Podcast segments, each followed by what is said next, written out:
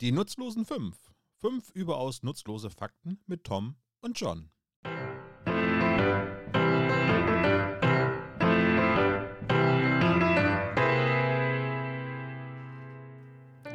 Hallo und herzlich willkommen zur vierten Ausgabe inzwischen von fünf. Tom, wir haben bei der nächsten Folge Jubiläum. Ist das nicht wundervoll? Also fünf, fünf überaus nutzlose Fakten mit Tom Hallo.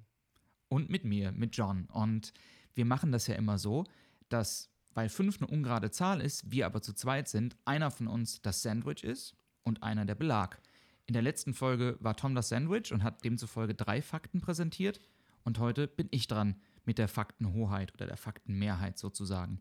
Aber erstmal die Frage, Tom, geht's dir gut? Ja, soweit gut. Ich habe jetzt gerade erfahren, unsere nächste Folge ist das Jubiläum. Ja. Müssen wir dann eigentlich bei fünf und bei Vielfachen von fünf irgendwas Besonderes machen? Oh, das ist eine gute Idee, da könnten wir uns wirklich mal Gedanken machen drüber. Und äh, wusstest du eigentlich, dass fünf eine Primzahl ist? Das wusste ich tatsächlich. So viel Mathe kann ich dann auch. Ich hatte tatsächlich gerade überlegt, ob fünf eine Mersenne-Primzahl oder eine Germain-Primzahl ist, aber es ist beides nicht der Fall. Ich, ja, genau. Aber da reden wir dann drüber in Folge 7, weil ich es in Folge 3 ver verbaselt habe. Was? Naja, Ist okay. ist egal. Na, das geht ja schon gut los. Ähm, vielleicht sollten wir für unsere Jubiläumsfolge 5 nur Fakten raussuchen, die was mit, der, die was mit 5 zu tun haben. Das wäre doch irgendwie mal eine Challenge. Das wäre wirklich eine Challenge. Ich habe ja mir dieses Mal schon ähm, das Ziel gesetzt, nichts rauszusuchen, was irgendwas mit Krieg zu tun hat, weil ich habe jetzt gerade unsere ersten Folgen, die wir aufgenommen haben, geschnitten, habe festgestellt, hm, wir reden über Krieg, wir reden über Krieg, wir reden über Krieg. Wir sollten vielleicht mal nicht über Krieg reden. Deswegen habe ich nichts mit Krieg rausgesucht und ich hoffe, ähm, dass unser Brot heute auch neutral ist oder friedvoll. Also ähm, dadurch, dass ich ja das Sandwich heute bin, darf ich ja auch aussuchen, welches Sandwich wir sind. Und wir sind ein wirklich pappiges amerikanisches Weißbrot heute. Amerikanisch klingt wieder so nach Krieg. Ähm, imperialistisch vielleicht. ähm, also ich muss zugeben, zwei meiner Fakten heute haben grob am Rande was mit Krieg zu tun, aber es sind keine Kriegsgeschichten. Das ist gut. Also, ähm, dann fange ich einfach mal an, würde ich sagen. Machen wir es kurz und schmerzlos. Tom, du hast in der letzten Folge erzählt, ähm, wie es dazu gekommen ist, dass in Excel-Tabellen ähm, der 29. Februar immer automatisch drin ist. Und ich habe mir überlegt, dass die Geschichte der Informatik mit Sicherheit voll ist von Absurditäten und Sonderlichkeiten und habe mich deswegen auf den Weg gemacht, auch was in dem Feld zu finden, weil weil das auch einfach so ein Feld ist, mit dem ich mich überhaupt nicht auskenne. Ich weiß, wie ein Computer funktioniert, ich weiß, wie man den einschaltet und ausschaltet und ich weiß, wie man was druckt und da endet es auch fast. Und ähm, dabei bin ich auf was gestoßen, von dem ich mir zwar fast sicher bin, dass du es weißt, aber von dem ich auch glaube, dass viele unserer Hörerinnen und Hörer das nicht wissen. Und zwar, weil ich auch keine Ahnung davon hatte. Jetzt bau doch nicht gleich mit so einer langen Vorrede so einen großen Druck auf mich aus. Wenn ich das jetzt gleich nicht weiß, ist das total peinlich. Das stimmt. Tom, Ja, ähm, wieso heißt Bluetooth eigentlich Bluetooth? äh, das ist nach einem norwegischen, nee, nicht norwegischen, nach einem Wikingerkönig, Harald Blauzahn benannt. Siehst du, wusste ich doch, dass du es weißt. Also. ähm, Challenge accepted. Also, ich habe mich das nämlich gefragt, weil ich irgendwie dachte, Bluetooth ist ja ein blöder Name und habe mich deswegen mal ein bisschen genauer damit befasst. Und du Das- hast vollkommen recht. Das Symbol ist übrigens auch, also dieses Bluetooth-Symbol ist ja auch so ein stilisiertes B, wo rech, äh, links so zwei Zacken rauskommen. Das ist auch, wenn man die beiden Runen übereinander legt. So ist das Bluetooth-Symbol entstanden. Ja, es war schön mit dir heute, Tom. ähm, Ja. Hast du noch was zu meiner Geschichte zu sagen, was ich noch nicht gesagt habe? Ähm, ich persönlich bin total begeistert, wie sich Bluetooth über die Jahre als Standard etabliert hat. Ich weiß noch, die ersten Bluetooth-Verbindungen, die ich versucht habe aufzubauen, waren so fehleranfällig. Und heute, also es gibt ja mehr äh, proprietäre Standards für die Nahfeldkommunikation von Geräten, aber Bluetooth ist mittlerweile so zuverlässig, dass du ja jedes Gerät, jedes Handy, jede Kopfhörer, alles einfach über Bluetooth koppeln kannst, per Knopfdruck. Das machen die Geräte alles automatisch. Ich finde das so großartig und ich habe mir auch mal die Funktionsweise von dieser Corona-Warn-App dann mal äh, erklären lassen und warum Bluetooth dafür der richtige Standard ist. Ähm, das ist, ist ein super interessantes Feld gewesen. Absolut. Ähm, aber ich führe das einfach noch mit ein, paar, mit ein, paar, Details an, wenn ich darf. Ja. Ähm, und zwar, du hast vollkommen recht. Ähm, der Name Bluetooth leitet sich ab von einem dänischen König, der heißt nämlich Harald Blauzahn oder auf Englisch Harold Bluetooth. Ähm, und der hat gelebt von 910 bis 987 und ist dafür bekannt, und das war auch der Grund, warum man den genommen hat. Ähm, und zwar hat er verfeindete Teile von Norwegen und Dänemark vereint. Und du hast auch recht, das Bluetooth-Logo zeigt ein Monogramm der altnordischen Runen, ähm, die für H und B stehen. Ähm, das ist die Hagalas oder die Hagel und die Bergan-Rune. Ähm, und das kam dazu, dass 1996 sich die drei führenden Unternehmen, Intel, Ericsson und Nokia, zusammengesetzt haben, um sich über kabellose Verbindungsstandards zu unterhalten. Und der ähm, Vertreter von Intel, Jim Kardak, kam auf die Idee, Bluetooth rein als Arbeitstitel zu nehmen. Ähm, weil König Harald eben dafür bekannt sei, Skandinavien zu einen, so wie man hier versuchen würde, PC- und Handybranche irgendwie zu koppeln. Und dann verließ man sich so ein bisschen drauf, dass die Marketingabteilungen einen besseren Namen finden.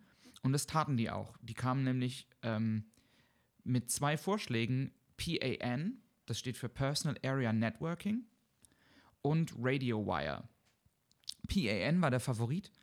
Problem war, das gab es schon und wenn man zu dem Zeitpunkt PAN ins Internet eingegeben hat, hat das zu zehntausenden Treffern geführt. Deswegen hat man sich davon verabschiedet und man hat es auch bis zum Launch des Produkts oder des Standards nicht geschafft, final zu klären, ob es bereits ein Trademark auf RadioWire gibt. Und dann war man so unter Zeitdruck, dass man notgedrungen Bluetooth nehmen musste, obwohl das von niemandem wirklich gewollt war. ähm, jetzt muss man allerdings zu den Runen vielleicht noch sagen. Also zwei Sachen zum einen zu den Runen. Ähm, die Hagal-Rune, also das H, das ist, sind diese beiden Zacken, die links von dem B abstehen. Ähm, stehen für das Allumfassende oder auch für Leben und Tod und werden ziemlich gerne von der rechten Szene heute benutzt. Es gibt sogar eine ähm, deutsche rechtsradikale Zeitschrift, die danach benannt ist. Ähm, gerade diese altnordischen Runengeschichten sind ja gerne irgendwie in der, in der, in der ja, neorechten Szene benutzt. Und es ist auch ungeklärt, warum Harald wirklich den Beinamen Blauzahn hat. Ähm, weil sein Namenszusatz auch ganz viele andere Bedeutungen haben könnte. Zum Beispiel ähm, der erste Teil seines Namens könnte genauso gut für schwarz stehen wie für blau.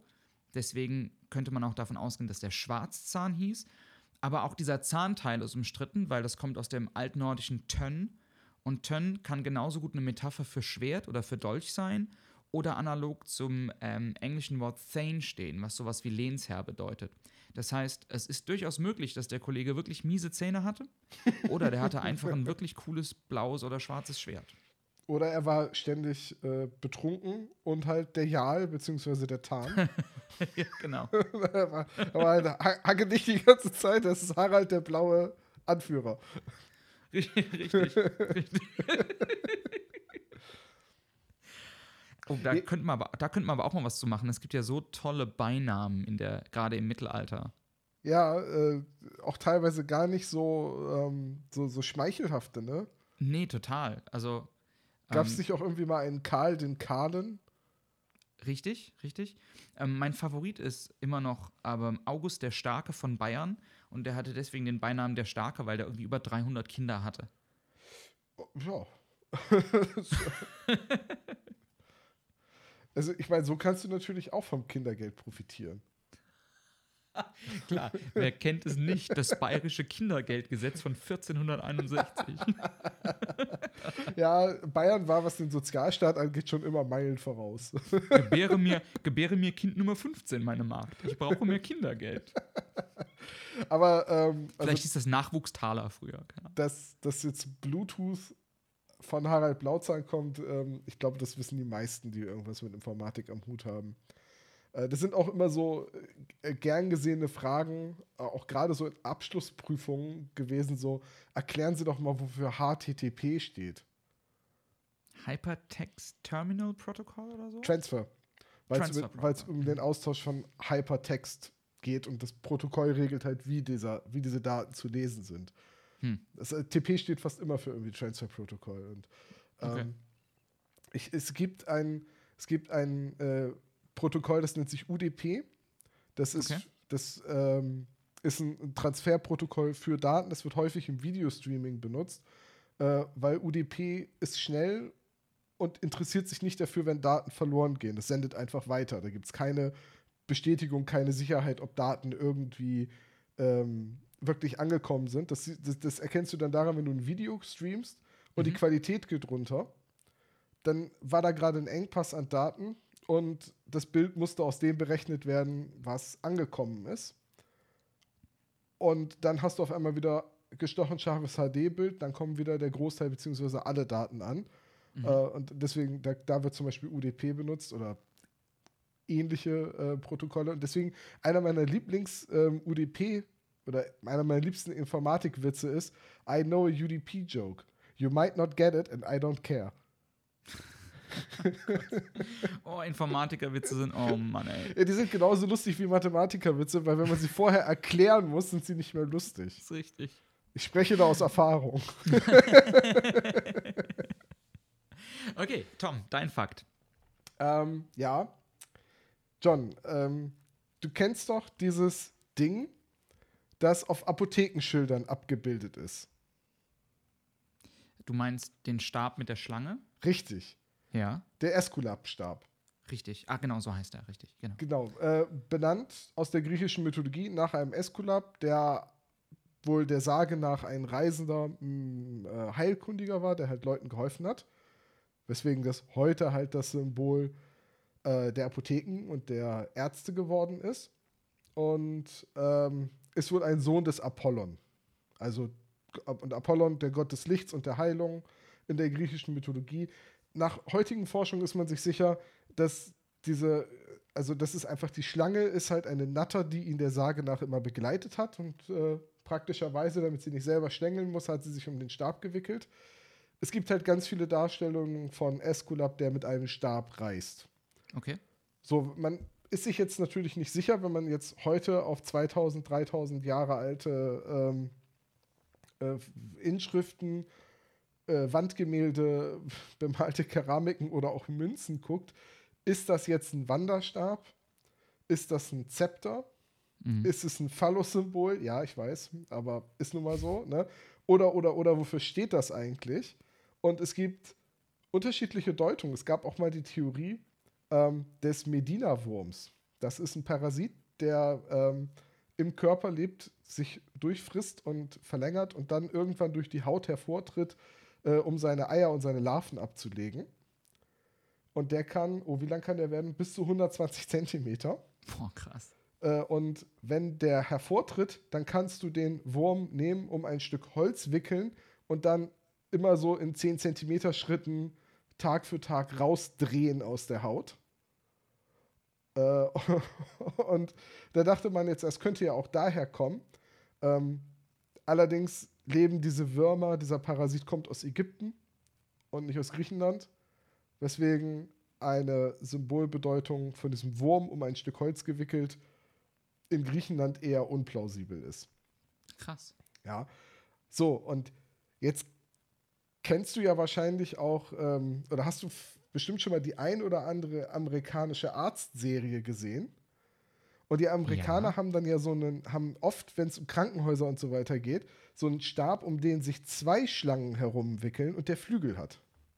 Boah, kann sein.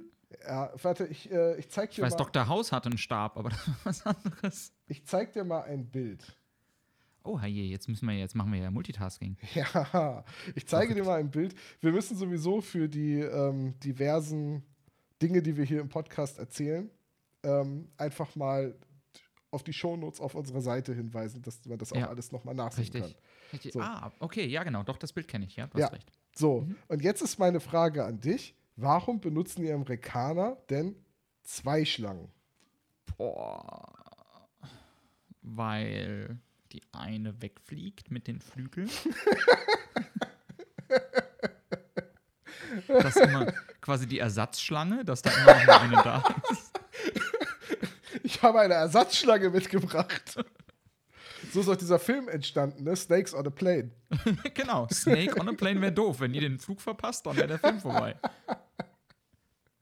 Ja, Vielleicht ist das irgendwie Stereo, ist besser als Mono? Die, die tatsächliche Begründung ist, Bitte. die Amerikaner sind doof. Ich glaube, das ist die wissenschaftliche Begründung dafür. ja, also der Stab mit der einen Schlange, Esculap-Stab, Esculap, Sohn des Apollon, Zeichen für Heilkunde, Medizin, Erste Hilfe etc. Mhm.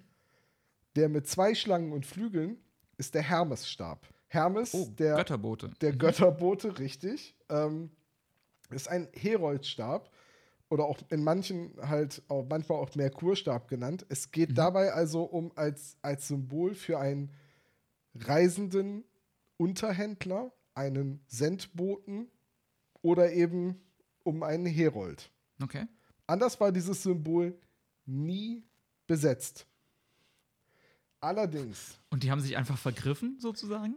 als die US-Armee ihr Medical Corps gegründet hat, haben sie die Stäbe miteinander verwechselt Oh Gott. und haben deswegen den Hermesstab als Symbol des Medical Corps der US Army übernommen.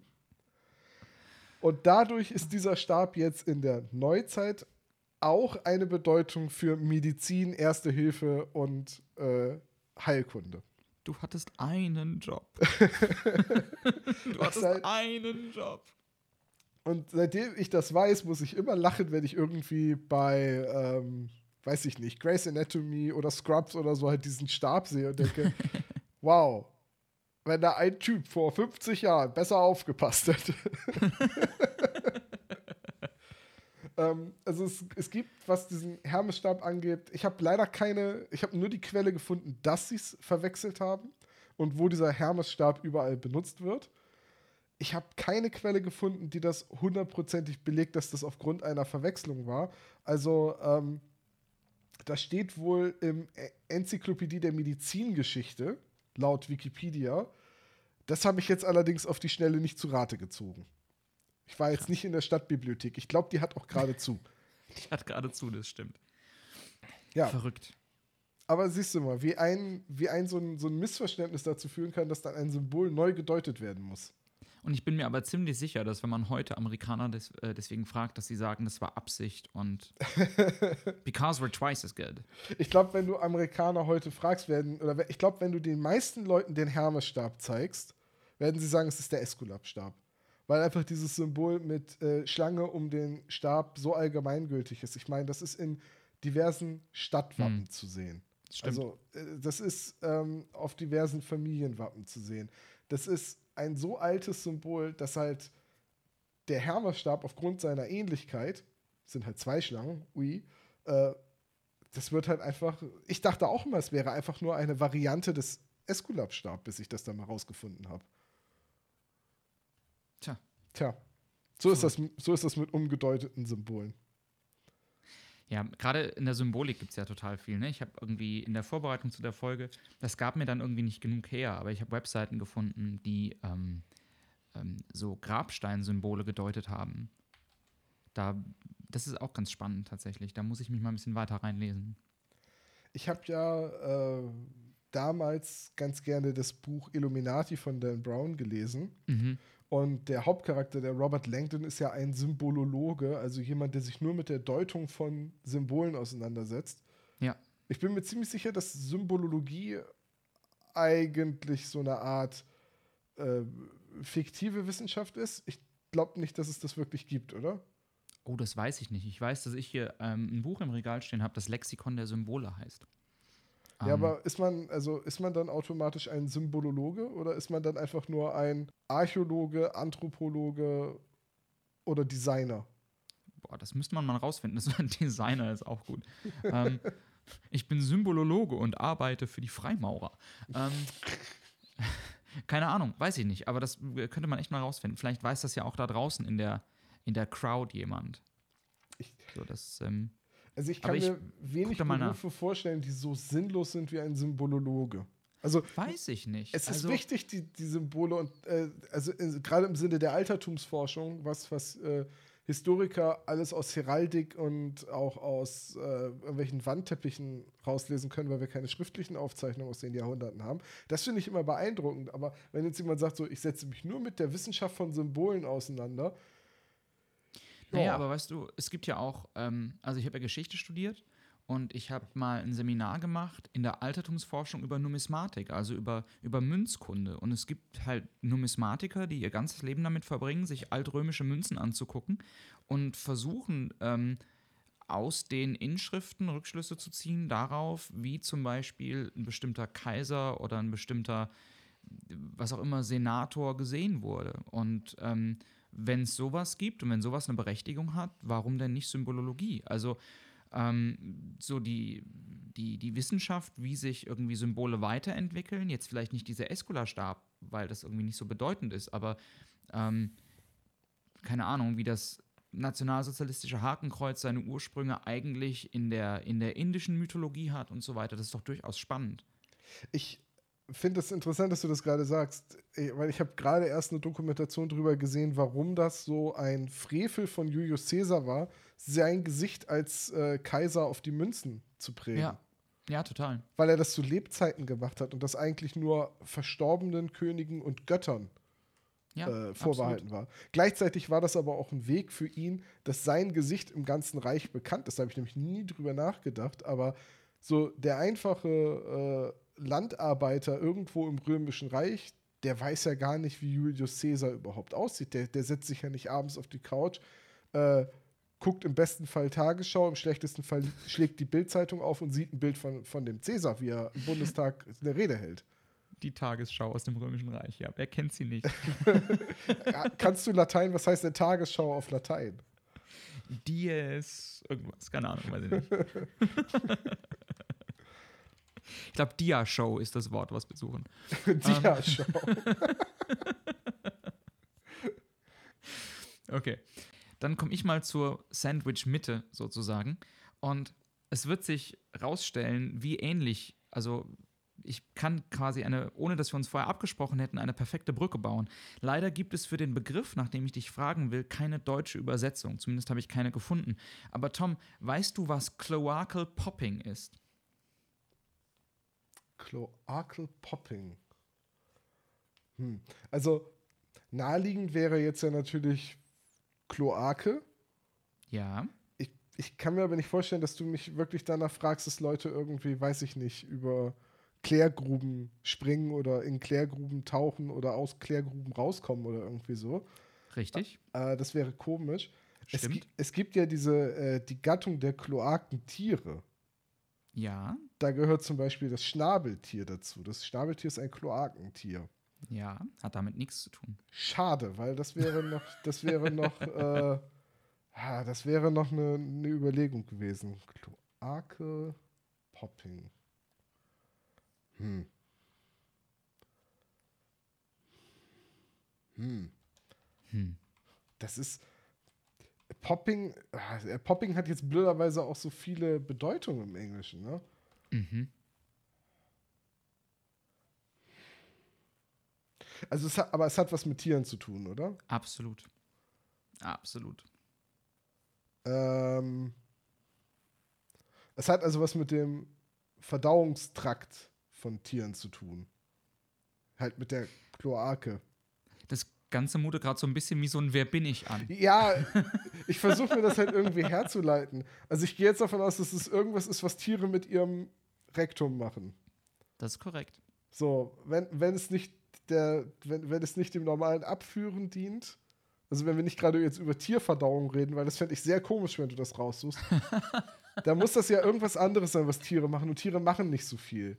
Tiere fressen, Tiere einfach. paaren sich, Tiere schlafen und äh, betreiben halt Stoffwechsel. Und ganz, ganz wichtig, äh, Tiere müssen sich gegen Angreifer verteidigen.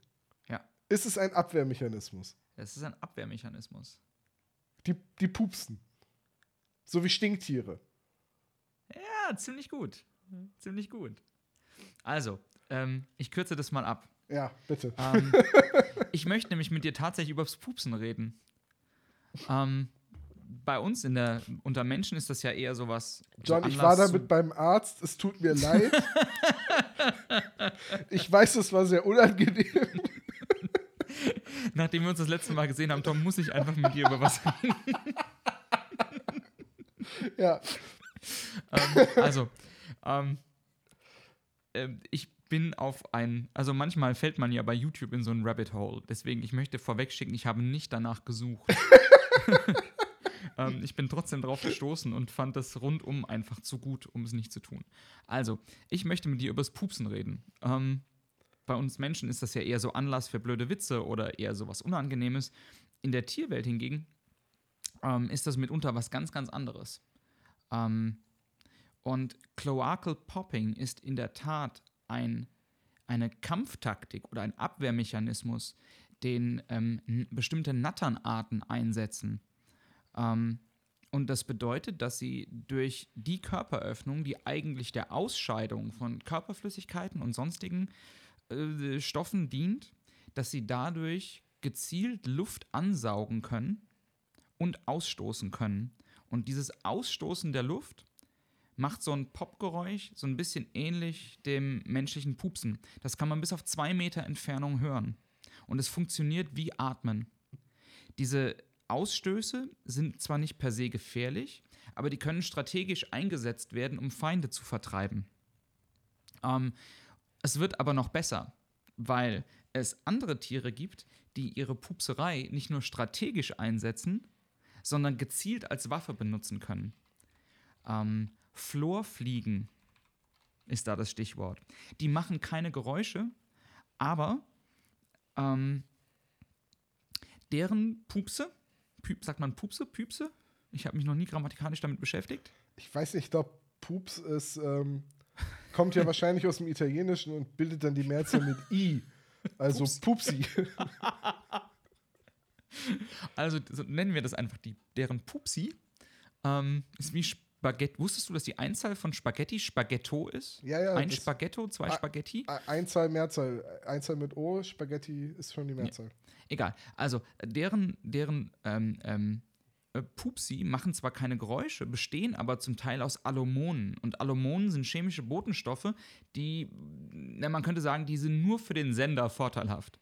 Ein Stinktier arbeitet zum Beispiel auch mit Alomonen. Aber bei den Florfliegen wird es noch viel, viel besser, weil deren Alomone haben sich natürlich dahin entwickelt, dass sie die natürlichen Feinde der Florfliegen, das sind Termiten, bis zu drei Stunden paralysieren können oder sogar töten. Das heißt, Florfliegen können, wenn Gefahr droht, gezielt ihre Feinde anpupsen und die dadurch bis zu drei Stunden paralysieren und sie dann in aller Ruhe verspeisen. Und das finde ich großartig. Ähm, und dann habe ich mal weiter geguckt und habe ähm, herausgefunden, dass es tatsächlich Ranglisten gibt, welche Tiere die übelriechendsten Ausstöße haben. Und da stehen auf Platz 1 ähm, Robben und Seelöwen. Aha. Weil die so viel Fisch und Meeresfrüchte zu sich nehmen, dass sie damit Sulfur produzieren. Und das wird bei der Verdauung von Darmbakterien zersetzt und dadurch entstehen Aminosäuren, die Schwefelwasserstoff produzieren und das riecht wie verfaulte Eier. Und dann habe ich noch weiter geguckt und bin darauf gestoßen, dass es ja total toll ist, dass es Tiere gibt, die mit ihrer Pupserei Feinde vertreiben oder töten können, aber dass es auch Tiere gibt, für die das umgekehrt ihre eigene Pupserei lebensgefährlich wird. Und dann gibt es den Blue, Blueson Pupfish. Das ist eine Karpfenart, die vor Florida und Mexiko lebt und die sich nur von Algen ernährt. Da aber das Wasser im Sommer, da wo die ihr Habitat haben, sehr, sehr ähm, heiß wird, entwickeln diese Algen einen Gasstoff, der dazu führt, dass der Fisch, der die Algen verspeist, zwei Möglichkeiten hat. Entweder er pupst um sein Leben oder er wird von diesen ganzen Gasen an die Oberfläche getrieben und kann nicht mehr tauchen und wird dadurch angreifbar für Vögel. Und ähm, das führt dazu, dass immer wieder ähm, ja, in diesem Habitat ganze Fischschwärme gefunden werden, ähm, die ja nicht genug gepupst haben, um am Leben zu bleiben. ähm, und für uns Menschen sind ist Tierpupserei überhaupt nicht irgendwie gefährlich, aber wenn die Umstände stimmen, wird es halt doch kritisch und dann bin ich, und damit ende ich, ähm, auf eine Geschichte gestoßen, die ich sensationell fand. Nämlich 2015 musste in den USA ein Flugzeug auf unsicherem Terrain notlanden, weil der Rauchalarm angegangen war. Ein Passagierflugzeug. Man fand dann allerdings später raus, dass es gar nicht gebrannt hatte und dass es auch keine Rauchentwicklung gegeben hatte. Aber im Verladeraum waren 2000 Ziegen untergebracht. Und die haben durch die Luftdruckschwankungen während des Fluges ausgelöst, begonnen unkontrolliert zu pupsen und damit den Rauchmelder ausgelöst und das Flugzeug auf den Boden zu zwingen. Und das fand ich sensationell. Ja, äh, Und ich finde, damit habe ich dem Namen des Podcasts, nämlich nutzlose Fakten, alle Ehre gemacht. absolut. A absolut. es ist, glaube ich, auch, das ist jetzt, das ist wirklich nicht persönlich gemeint, aber es ist, glaube ich, das erste Mal, dass wir beide uns unterhalten, ich mich danach dummer fühle. Das geht mir bei dir dauernd so. Aber ist egal. Aber ist denn jetzt das, also, ähm, aber jetzt, du bist ja in der Thematik drin, Tier 14, das ist ja. Absolut, absolut, äh, ja. Hast du ja quasi übers Wochenende dr- drin promoviert. Dr. Ähm, Furz. Dok- Dr. Pups. Steht auf dem Schild drauf, Doktor. Dr. Pf. Äh, aber das, was das Stinktier macht, ist doch, Ja, das macht das Stinktier doch aber mit einer Drüse. genau. Und Das deswegen, ist ja eigentlich kein Furz im eigentlichen Sinne. genau. Deswegen ähm, ist das ja auch so besonders bei diesen, bei diesen Natterarten oder bei diesen Florfliegen. Ähm, Dass weil sie das die, wirklich mit ihrem Rektum machen. Genau. Genau. So, das heißt, und, und du sagst, das kann man aus zwei Meter Entfernung hören und es klingt wie ein menschlicher Ja. Pups. Das heißt, Und es gibt, das ist kein Scherz, es gibt wissenschaftliche Studien darüber. Ich habe eine gefunden, wenn ich die, ich habe den Link nicht gespeichert, aber ich finde ihn wieder, ähm, wo die Frequenz untersucht wird und wo belegt wird, dass das eine ähnliche Frequenz hat wie der, wie der menschliche Furz. Und wenn du dich vorher gefragt hast, ob es irgendwie sinnvoll ist, dass man sich mit Symbolologie befasst und ob das irgendwie wichtig ist. ja, okay, gut. Ich Ja. ein. äh, weil, Weil es gibt andere Menschen, die beschäftigen sich mit der, mit der Frequenz von aber John, tierischen. aber, aber das bedeutet dann ja, dass wenn ich zukünftig aus Versehen in der Öffentlichkeit pupse und das jemand hört, ich sagen kann, eine Natter. Das stimmt. Versuch's mal. Schnell, krempel die Hosenbeine runter.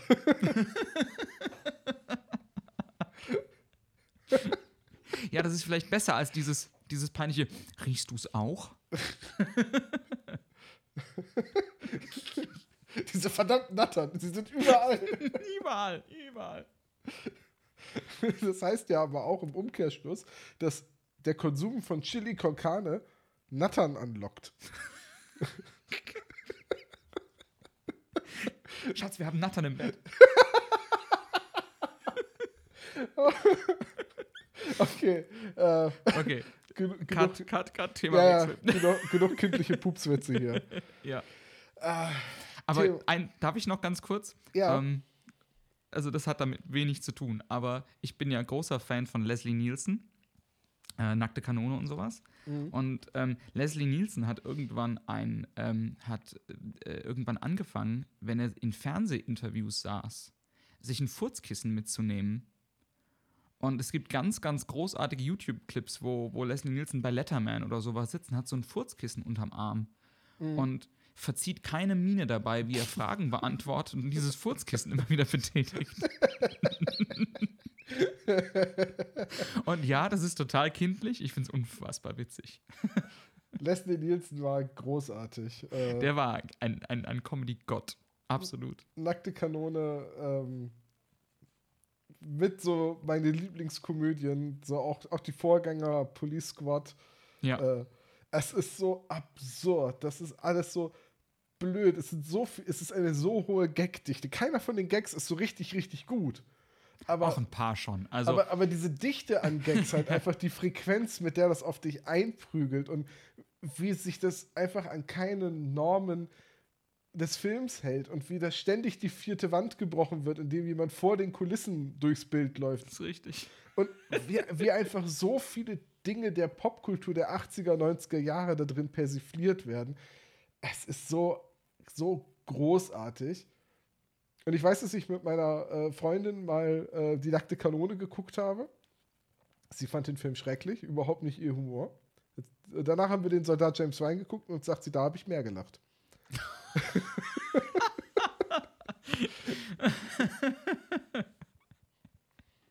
Aber ich finde ja zum Beispiel immer, dass man ganz gut testen kann, ob jemand ähm, humortechnisch auf seiner Wellenlänge liegt, indem man einfach so ein aus dem Zusammenhang gerissenes nackte Kanone-Zitat reinwerfen kann. Und wenn jemand auf der gleichen Wellenlänge liegt, kann man, kann man sicher sein, dass der dieses Zitat weiterführen kann, weil der so, also so ein bisschen wie die Simpsons, also der hat irgendwie so, so viele, ähm, der hat so, so viel getan für, für, für Comedy im Alltag. Ich finde es find immer schön, wenn jemand so relativ spontan so einfach mit dem oder mit dem Vertrauen, dass die anderen es schon verstehen werden, ein Simpsons-Zitat bringt. Ja, total. Und dann auch wirklich drüber gelacht wird, weil alle es verstehen, weil Simpsons eben Kulturgut ist. Und ich denke dann immer, ah, I see, you're a man of culture as well. so, wenn jemand ein Simpsons-Zitat bringt, so, bringen Sie mir seinen mexikanischen Doppelgänger, Stefano Spielbergo. ich und Oskar Schindler, wir haben viel gemeinsam. Wir haben beide Waffen für die Nazis gebaut, aber meine haben funktioniert.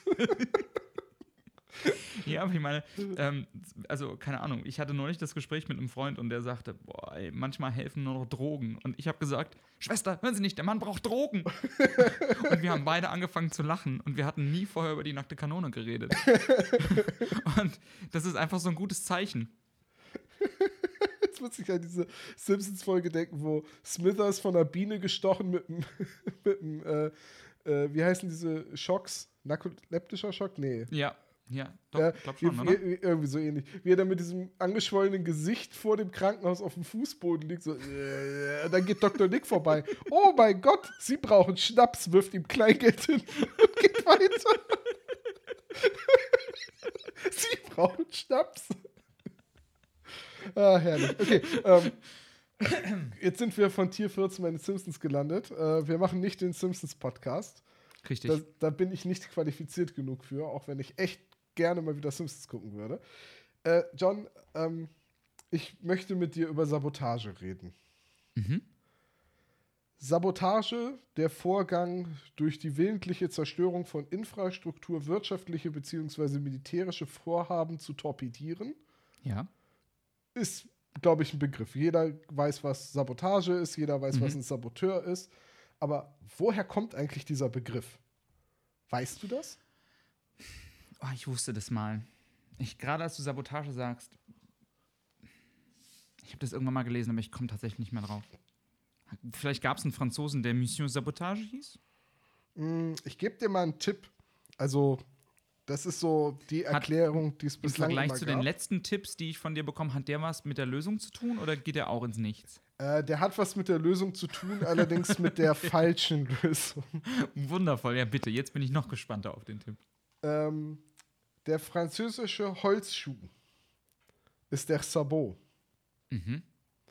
Und wahrscheinlich ist das die Herleitung des Begriffes, die du schon mal irgendwo gehört hast, dass ich, es klingelt nichts. Sabotage sich davon herleitet, dass die einfachen Arbeiter in der industriellen Revolution ihre Holzschuhe in Apparate und Maschinen warfen, um so die Produktion, also die Automatisierung und damit die, äh, das Überflüssigmachen der Arbeiter zu unterbinden. Also quasi um die industrielle Revolution aufzuhalten, wurden die Maschinen okay. sabotiert, indem man einen Holzschuh reingeworfen hat, weil sie dann kaputt waren und für die Zeit mussten die Arbeiter wieder ran. Ja, also ähm, mhm. das wird, ja. oft, wird oft damit erklärt. Nach neueren Überlegungen äh, ist man sich aber sicher, dass das nicht stimmt. Sondern es, es wirkt so ein bisschen so, als wäre der Begriff Sabotage, der ist also im ausgehenden 19., frühen 20. Jahrhundert entstanden und hat sich dann noch auf der ganzen Welt in der Arbeiterschaft äh, verbreitet. Mhm. Das war so ein Kampfbegriff, Sabotage. Ähm, dass, dass man jetzt mittlerweile denkt, dass das wahrscheinlich daher kommt, dass der Begriff war da und Sabot ist der Holzschuh und jetzt brauchte man eine Erklärung, wo der Begriff herkommt. Und dass so dann die Legende vom Sabotieren im Sinne von ich werfe meinen Holzschuh irgendwo rein äh, entstanden ist. Wahrscheinlicher ist aber, dass der Begriff tatsächlich auf die Arbeiterschaft Frankreichs zurückzuführen ist, und zwar auf die Eisenbahnarbeiter. die Mhm. nämlich um 1910 in einen großen Arbeitskampf gegangen sind. Oder ich glaube sogar ein bisschen früher. Jahreszahl bin ich mir jetzt gerade nicht mehr sicher. Äh, und dabei das Gleisbett zerstört haben, sodass nicht weitergearbeitet werden kann. Und Ja. diese hölzernen Bahnschwellen zwischen den Metallschienen, ne, weißt du, was ich meine? Mhm. Die heißen auch Sabot. Ach, verrückt. Also Ja. quasi der Holzschuh, worin die Schienen laufen. Um das Qua- mal. Quasi, das ist, der, das ist der gleiche Begriff. Ne? Mhm. Wenn du jetzt bei Google einfach mal eingibst Sabot und Railways, findest du sofort auch Bilder von diesen äh, Eisenbahnschwellen. Und die Überlegung ist jetzt also, dass die Arbeiter 1910 beim Arbeitskampf gesagt haben, okay, ähm, wir machen das kaputt, diese, diese Sabots. Und daraus entwickelte sich der Vorgang Sabotage und daraus entwickelte sich Saboteur. Und der Begriff ist dann wiederum über die Arbeiter in die, äh, in die USA migriert. Okay. Mhm. Und ich weiß nicht, hast du schon mal von der IWW gehört? International Railroad. Railroad. My name is Elmar Fudd. The International Railroad Foundation. Das ist die Sorry. Gewerkschaft für Eisenbahnarbeiter mit Sprachfehler. Nee, ähm, The Illiterate Railroad Foundation. äh, Ja. die, die IWW ist die Industrial Workers of the World. Das ist eine weltweite Organisation und Gewerkschaft für eben Industriearbeiter, äh, die oft auch einfach Wobblies genannt werden. Also die Mitglieder sind Wobblies. Oh, das habe ich tatsächlich schon gehört, ja. Ja, Ja. und die Wobblies haben auch, also die sind, wenn ich das jetzt einschätzen würde, damals um 1900 rum äh, gegründet worden. Ich glaube 1905 ist die ähm, gegründet worden von William Dudley Haywood. Und Bill Haywood äh, ist auch später in der Sowjetunion gestorben, weil er die USA verlassen hat, um einer Haftstrafe zu entgehen. Man hat ihn halt angeklagt, mit illegalen Mitteln äh, während des Ersten Weltkrieges äh, den Arbeitskampf, also den Streik verursacht zu haben und damit die Kriegswirtschaft äh, zu schwächen. Mhm. Ich, ich würde, ich glaube, ich nehme mich nicht so weit aus dem Fenster, wenn ich sage, die Wobblies sind eher so eine sehr linke Organisation. Wirklich, das klingt gar nicht so. Und äh, sie haben auch äh, das, äh, das, das Gewerkschafts, äh, der Gewerkschaftsausweis ist auch ein, ein rotes Heftchen mit dem Logo drauf und das ist nämlich, zeigt deinem Arbeitgeber die rote Karte. Äh, und Oh Gott. mehr Symbolik als jetzt, wir sind links, kann man ja fast gar nicht haben, als die rote Karte für den Arbeitgeber und den Bonzen. Stimmt. Und ähm, also, wie gesagt, ich würde die Wobblies schon als enorm links bezeichnen. Und die haben den Begriff dann in den USA geprägt, Sabotage, und haben halt mit gezielten ja, Streiks und Sabotageaktionen den Arbeitskampf für mehr Arbeitnehmerrechte vorangetrieben. Und ähm, du, du kennst wahrscheinlich auch Joe Hill, oder? ja, das ist dieser amerikanische Gewerkschaftsmensch, ne? Oder? Äh, Joe Hill war gerade? ein Singer-Songwriter. Dann verwechsel ich ihn gerade. ähm, du, ich, dachtest du vielleicht an Jimmy Hoffa, den die Nee, Gewerkschaft nee, äh, nee, an den weil- dachte ich nicht, weil Jimmy Hoffa und John, Jim Hill wenig irgendwie miteinander zu tun haben, außer die Initialen. Das stimmt, aber beide was mit Gewerkschaften zu tun. Das stimmt. Nee, dann allerdings, bin ich da auf dem falschen, auf dem falschen Fuß erwischt. allerdings weiß man bei Joe Hill, wie er gestorben ist.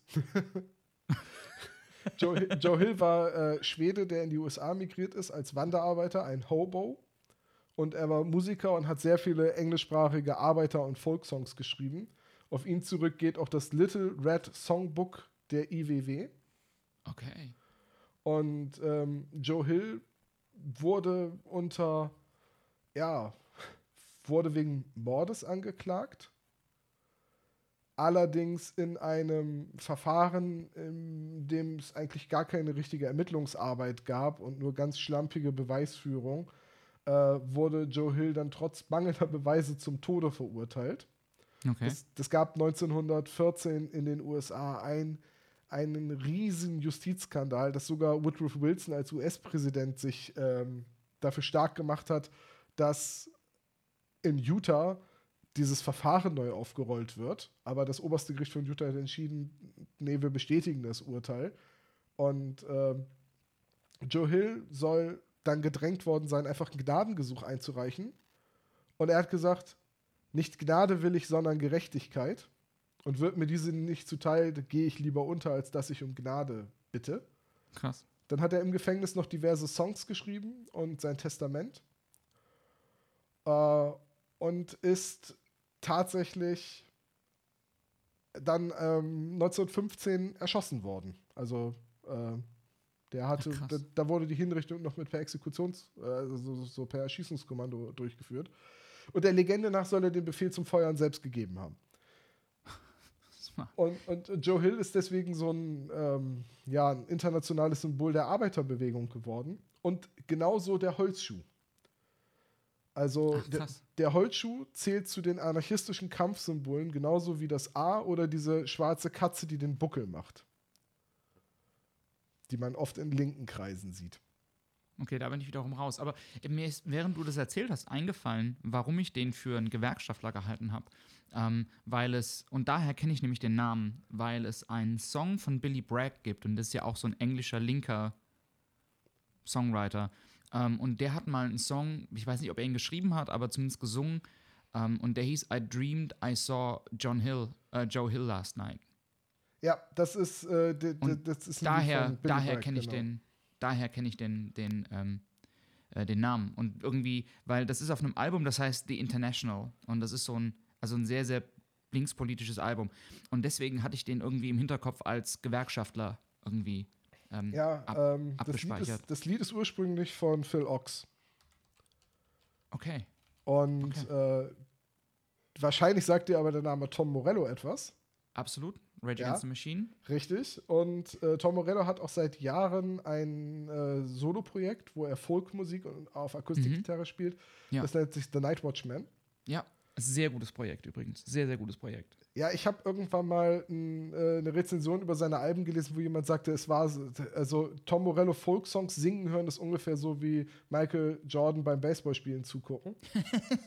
Wieso Michael Jordan war ein fantastischer Baseballspieler. Einer der besten. Der hat sogar in Space Jam mitgespielt. Spaß. ja, stimmt. Space Jam, der, der alte Baseball-Film. Der alte Baseballfilm, genau. ja. Ähm, also Mit Bugs Bunny, dem Schläger. Habe ich es gerade falsch gesagt, weil äh, Tom, also, also Michael Jordan hat ja Baseball gespielt. Der ist ja Pr- Profi-Basketballer gewesen, ist dann Baseballer gewesen, weil er da Lust zu hatte und ist dann wieder Richtig. Basketballer geworden. Und, Ja. äh, bei Tom Morello, ich finde Night Watchman auch ganz, ganz großartig seit Jahren und äh, Tom Morello ist ein IWW-Mitglied Ach, verrückt. Okay. und hat deswegen auch vi- viele Lieder äh, und tritt auch oft bei Demonstrationen und, und Streiks auf und setzt sich für Arbeiterrechte und halt für Arbeitnehmerschutz ein. Krass. Ich kenne Tom Morello halt tatsächlich, das ist ein bisschen off-topic, aber ähm, das packe ich einfach mal in die Shownotes. Ähm, es gibt ähm, ähm, äh, äh, so ein großartiges Akustik-Bruce Springsteen-Album. Ähm, und ähm, wie heißt der Song noch gleich? Ach, hilf mir. Ich google das jetzt mal ganz parallel. man hört mich jetzt hier tippen. Tipp, Und tipp, da habe ich Tom Morello kennengelernt erstmals. Und zwar heißt der Song The Ghost of Tom Joad. Und der basiert so ein bisschen ähm, auf den Ideen von ähm, The Grapes of Wrath ähm, von John Steinbeck. Und es geht ähm, quasi um den, auf diesem ganzen Album so ein bisschen auch um den Niedergang der Arbeiterklasse und sowas. Und es gibt diesen Song The Ghost of Tom Joad. Und ähm, Tom Joad ist ein Schwarzer, der unter einer Brücke ähm, niedergeknüppelt wird ähm, von Polizisten und quasi sein Geist taucht in diesem Lied wieder auf und wird sinnbildlich für die Unterdrückung der Schwarzen und die Unterdrückung ähm, der, der Arbeiterklasse. Und da gibt es eine, das ist eigentlich ein ganz, ganz leises Akustiklied. Und da gibt es eine grandiose Bandversion, in der Tom Morello ein endlos Gitarrensolo spielt, das wirklich, wirklich großartig ist. Ähm, und der Song hat dann die Zeile: um, Tom says, whenever there's a cop beating a guy, whenever a hungry newborn baby cries, look at me, ma, I'll be there. Und es ist ein, ein fantastisches Stück Musik. Und Tom Morello hat das Stück Musik noch mal besser gemacht. Ja, und ich bin auch nur auf Tom Morello gekommen, weil ich mir ziemlich sicher war, dass er dieses andere Lied, I Dreamed I Saw Joe Hill Last Night, dass er das gecovert hat und das hat er auch gecovert. Hm. Ha- Hatte ich richtig in Erinnerung. Äh, ja, Nightwatch wäre eine absolute Hörempfehlung für alle, die es nicht kennen. Wir sind da beide begeistert von. Aber jetzt muss man fairerweise dazu sagen, ich habe eine Schwäche für Folkmusik und du schreibst sowas wie Folkmusik. ich habe auch eine Schwäche für. Ja.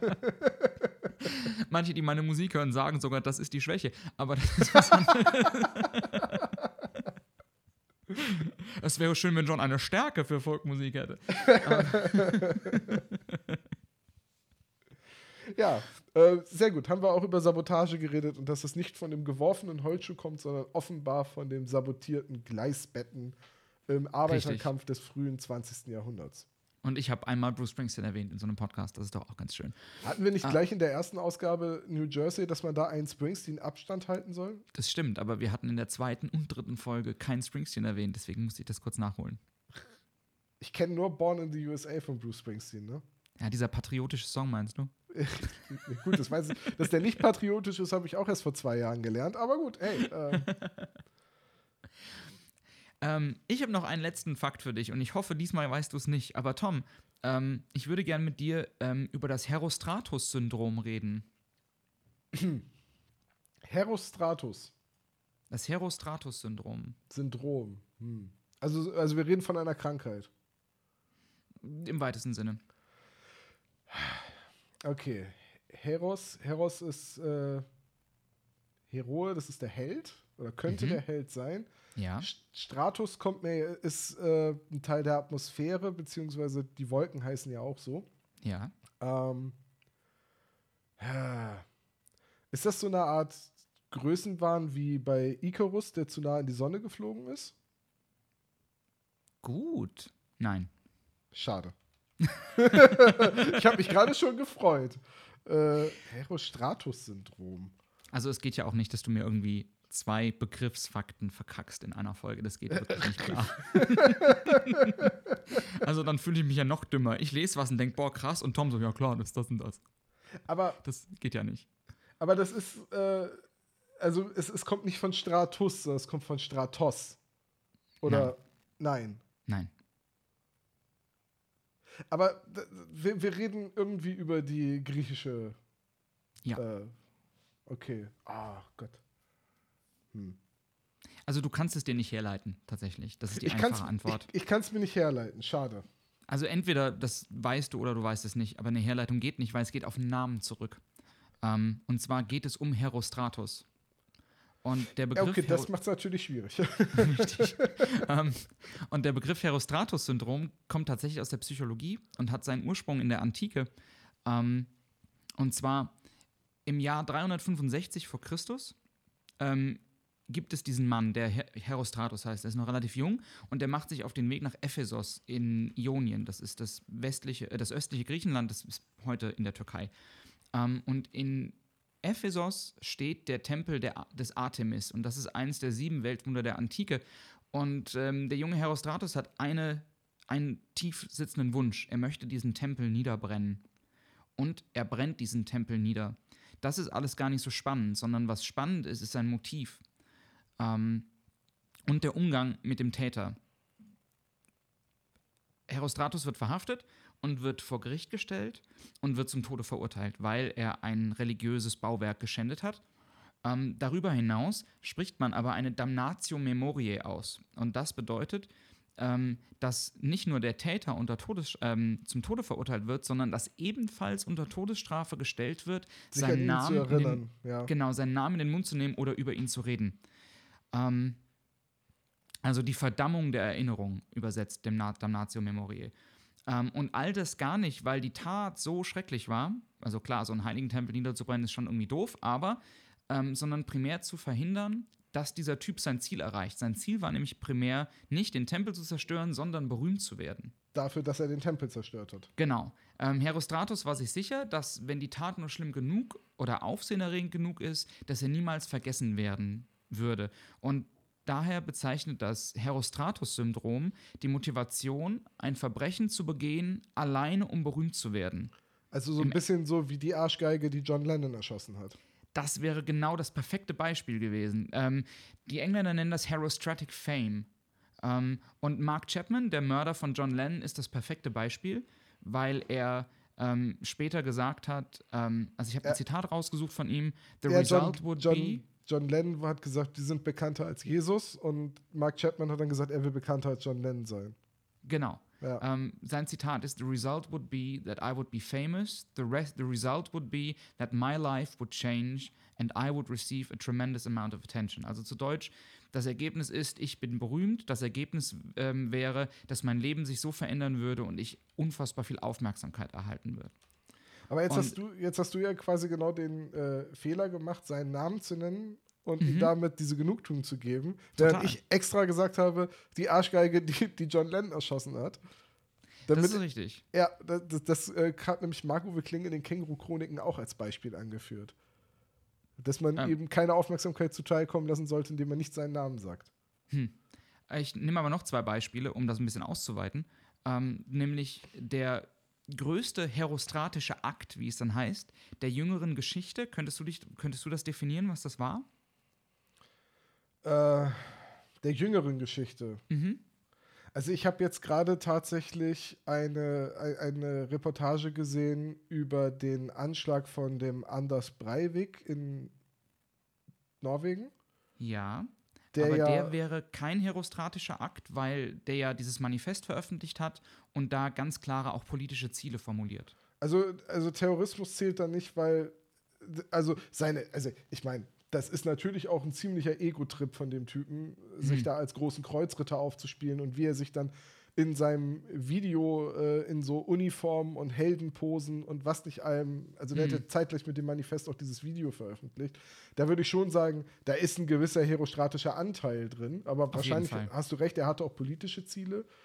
Ähm, größtes Verbrechen nur, also ich schätze jetzt mal, Moriartys Diebstahl der Kronjuwelen in Sherlock zählt nicht. Nein. Nee, dann weiß ich nicht, was du meinst. Tatsächlich gilt der 11. September als größter herostratischer Akt der Gegenwartsgeschichte. Aber die hatten doch auch politische Ziele. Ja, weil man, weil man aber argumentiert, ähm, dass die Ziele geografisch so weit entfernt waren vom, Das ist vom Ort des Anschlags, Symbolpolitik war. dass es hauptsächlich Symbolpolitik war, genau. Ähm, okay. und dass es hauptsächlich in erster Linie dazu gedient hat, ähm, quasi Al-Qaida oder dann später auch den IS berühmt zu machen und in die Medien zu bringen. Ah, okay, Ah. verstehe. Und Ja, ähm, gut, okay, kann man so sehen. Hätte ich jetzt aber wegen dem islamistischen Hintergrund nicht unbedingt als äh, Verbrechen begehen, um berühmt zu werden, gesehen. Ja, das ist durchaus, das ist durchaus eine Argumentation. Ähm, und weitere Beispiele wären zum Beispiel die Attentate auf Johannes Paul II. Ähm, in den 80ern und vor allen Dingen das auf Ronald Reagan, weil der Attentäter, der ähm, auf Ronald Reagan geschossen hat, John Hinckley, ähm, behauptet, später behauptet hat, er hat das nur getan, weil er einer jungen Schauspielerin imponieren wollte. Äh, was ist mit den Attentätern von Wolfgang Schäuble und Oskar Lafontaine? Ähm, das ist gut, das ist spannend, dass du das fragst, weil meine Frage wäre nämlich gewesen, ob du weitere Beispiele für sowas hast, ob dir Sachen einfallen. Und ähm, ich hätte tatsächlich auch, also ich kenne halt deren Motivation nicht. Ich weiß nicht, ob die ähm, Attentate auf, auf Schäuble und so weiter ähm, rein irgendwie ähm, berühmt oder, oder aufmerksamkeitsorientiert waren oder ob das wirklich so ein einen, einen politisch motivierten Hintergrund hatte im Sinne von, ihr seid schuld, dass es mir schlecht geht.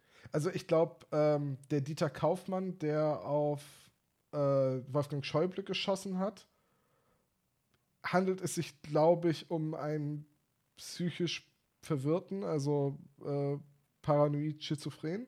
Mhm.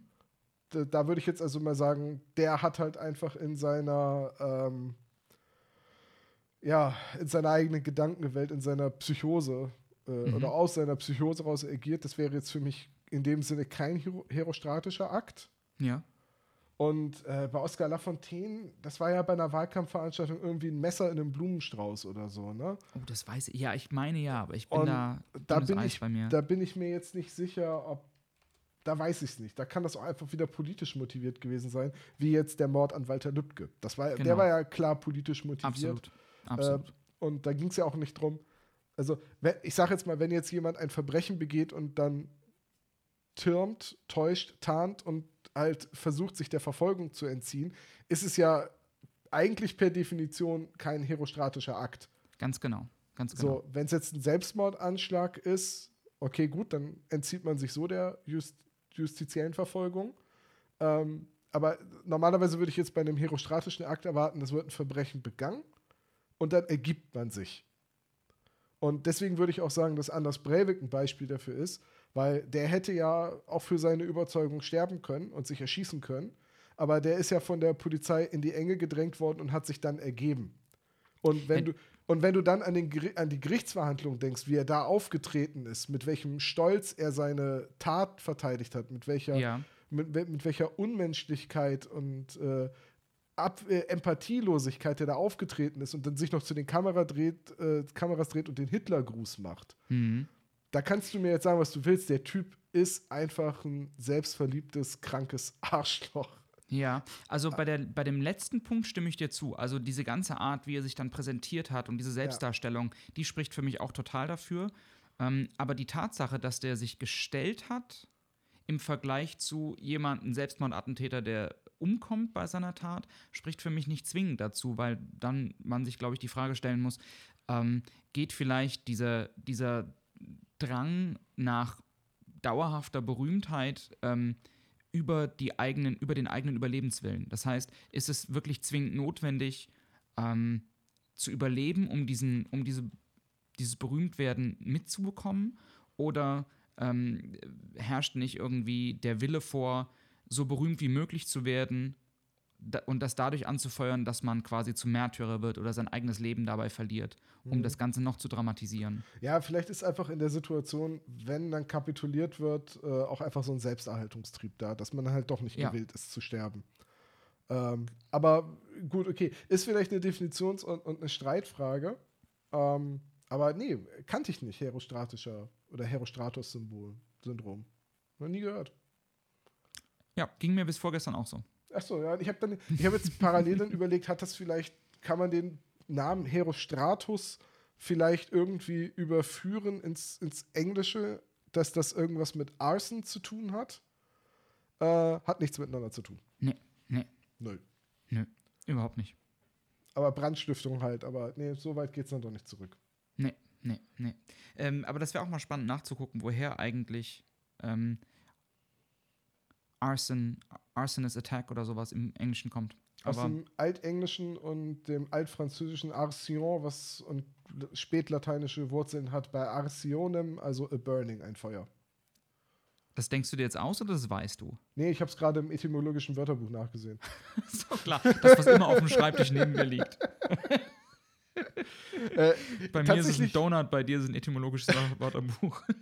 Ich, ich liebe es halt immer, wenn ich so, so ein Nugget aus Wissen finde, der mich dann so fasziniert und so kitzelt, dass ich sage, ich will mehr darüber wissen und dann ja. fängt man an, Dinge nachzulesen. Und äh, was mir dann ganz oft passiert, ist, dass ich dann feststelle, eigentlich wollte ich gerade arbeiten oder wichtige Arbeit erledigen, aber ich habe gerade stattdessen eine Dreiviertelstunde Wikipedia-Artikel gelesen ja. und weiß jetzt das Nattern zur Abwehr furzen.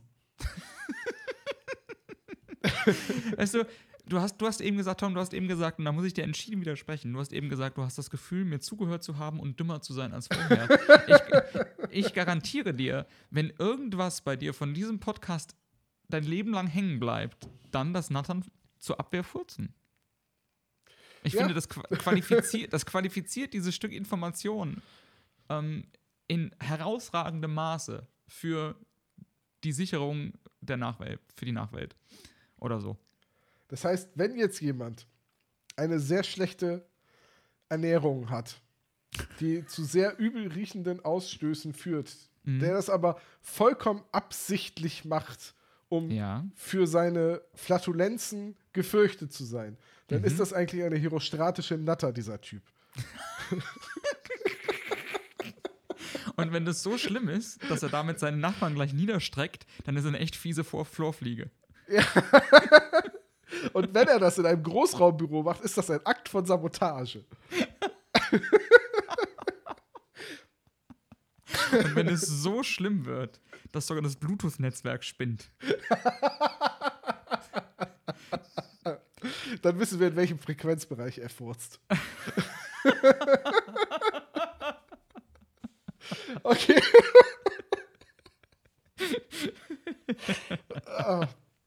Ja, schön. Gut. Ähm, John, das war eine äußerst amüsante und vor allem sehr absurde Stunde, die wir gerade miteinander verbracht haben. Das ist korrekt, das ist korrekt, mein Lieber. Äh, Ich korrekt, schätze mein diesen- Lieber, korrekt, mein Lieber, wollte ich sagen. Ich schätze diesen Podcast immer mehr, egal ob er gehört wird oder nicht. Dito, Dito, Dito. Ähm, ja, dann sind wir, glaube ich, beim Ende. Ähm, und Tom und ich verabschieden uns mit, mit der vierten Folge von fünf und freuen uns jetzt schon auf das Mini-Jubiläum, das da demnächst auf uns zurollt.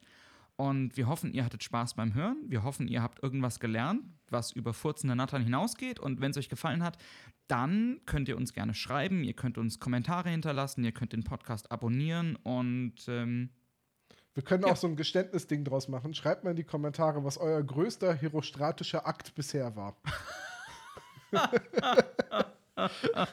Und äh, wollen wir das wirklich machen, dass wir versuchen, nächstes Mal Fakten rund um die fünf rauszusuchen? Ähm, ja, würde ich sagen. Ich finde es irgendwie ganz witzig. Also irgendwie Vielleicht, Dinge, die was mit fünf zu tun haben, weil die fünf selbst Genau. hatten jetzt als Zahl, äh, Dips auf die Zahl, versteht sich, aber ähm, der Rest gucken wir mal. Genau. Ähm, vielleicht sollten wir einfach mal gucken. Vielleicht sollten wir uns von, der, von den fünf Fakten lösen für die Folge, weil ich glaube, das könnte ganz schön schwer werden. Du bist dran, drei Sachen über fünf zu finden. Ja, ich muss ja nur drei Sachen finden, wo irgendwie die fünf eine Rolle spielt. Okay. Ja, dann. Das, das kriege ich, glaube ich, hin. Ja, dann. Das ist, ich, ich, ich, äh, ich schätze deinen Optimismus, Tom. Das wird, Also. Du weißt, dass das Mathe-lastig wird, ne? Natürlich. Okay. Ich wollte dich nur vorgewarnt haben. Ne, Du sollst nicht mich vorwarnen, du solltest die Leute da draußen vorwarnen. Liebe Zuhörer von fünf, ich bin sehr dankbar dafür, dass es euch gibt und ich freue mich, dass ihr offenbar Gefallen an unserem Podcast gefunden habt. Stellt euch bitte auf etwas Mathematik ein. Ähm, ich versuche das so anschaulich wie möglich zu halten, so mit Darstellungswechseln und äh, ne, dann mit exemplarischem Prinzip, dass wir. Ne, ich setze allerdings ein bisschen heuristisches Vorgehen eurerseits voraus. Sehr gut. Ich mache dann einfach eine Kriegsgeschichte dazu, dann aus. Sehr gut. Endlich wieder Krieg. Also, das ist das schöne, das perfekte Schlusswort, mein Lieber. Bis zum Ähm, nächsten Mal. macht's gut da draußen. Tschüss. Tschüss.